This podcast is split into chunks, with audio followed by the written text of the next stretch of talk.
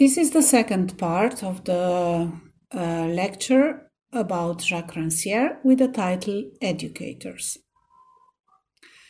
We will open the second door today and for some more minutes stay with Rancière's interest for the 19th century and his book The Ignorant Schoolmaster. In this book, Jacques Rancière is writing about the work and life of the French pedagogue and reformator Jacques Jacotot. In the year 1818, Joseph Jacotot, a lecturer in French literature in the University of Louvain, had an intellectual adventure.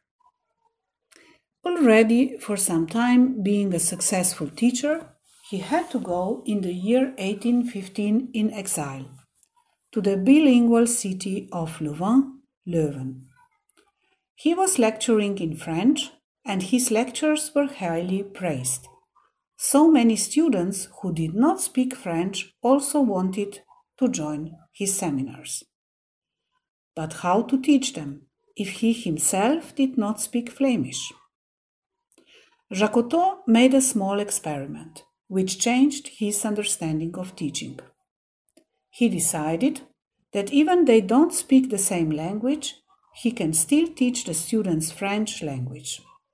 To do that, they have to have something in common, and the thing in common was in this case the book of Telemach. Published in French and Flemish language, the book was from Fenelon a didactic and utopian novel of that time. He brought the book to the students and asked them, through an interpreter, to learn the French text with the help of the translation. And when they reached through the first half of the book, he made them repeat over and over what they could learn, and after that, tell them to read through the second half of the book until they could recite it. At the end, he gave the task to the students to write in French about what they thought they read. He expected the inability to perform, a failure, but the result was beyond his expectations. Jacotot was surprised when he discovered that many of them managed in the same way to complete the task as would native speaking French people managed. So, what happened to the system of explanation here? How these people learned the language without any system, any mediation of intelligence from the teacher? These were the questions which appeared to Jacotot. Was wanting all that was necessary to doing? Were all men virtually capable of understanding what other had done and understood?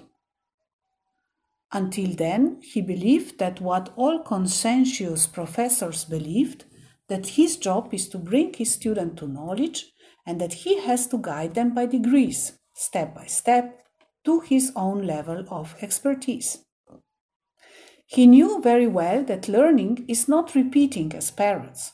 He was a very enlightened teacher also before. But he also believed till then that students had to avoid the chance detours, that his role is to guide them, because minds of the pupils are still incapable of dividing the essential from accessory, the principle from the consequence. He believed that the explication is in the core of teaching, that it is proceeding from the most simple to the most complex. So he believed before this experiment that his role is guiding the young minds and help them that in this process the student is elevated to a higher level, so that he would also be finally able to operate from that elite status the education gave to him. Jacotot recognized the problematic of one of the main principles of pedagogy the principle of explication. The problem of explication is that it is endless, that it is always producing hierarchy between intelligences. Explication is not necessary to remedy and incapacity to understand. Quite the opposite. The very incapacity provides the structuring fiction of the explicative conception of the world. So there should be incapacity that we can actually explain. Otherwise, it would not be possible. So it is the explicator who needs incapable and not the other way around the incapable would need the explicator. And at the end, the one who explains is the sole judge of the process where explication is itself explicated. So final question is actually tautological. Have the students understand the reasoning that teach him to understand the reasoning. The other problem is that in the explication, the distance between master and a student is constantly produced. Distance between a thought material and a person being in- instructed, which can also be described as a distance between two different intelligences, between learning and understanding. Here again, we deal with a specific distribution of the sensible the division between who is capable and who is not, which has to be continuously maintained, and only in this way it can be crossed through teaching. In this sense, teaching process take place in the environment where everybody has the place. And exactly this presupposed division was tackled by Jacotot experiment. He believed in the equality of intelligences and not starting from the presupposed division between inferior intelligence and a superior one. Instead, he enabled the frame where students discovered that all intelligences are the same. The intelligence that allowed them to learn Telemach, the book, was the same intelligence which allowed them to learn their mother tongue, because everybody learns by observing and retaining, repeating and verifying, by relating to what they are trying to know and to what they already know. That also means that at the same time that equality is not something given in advance or not something to be claimed, but it must be practiced and verified in the process, here in the process of learning. So equality is not about consensus, but about a division.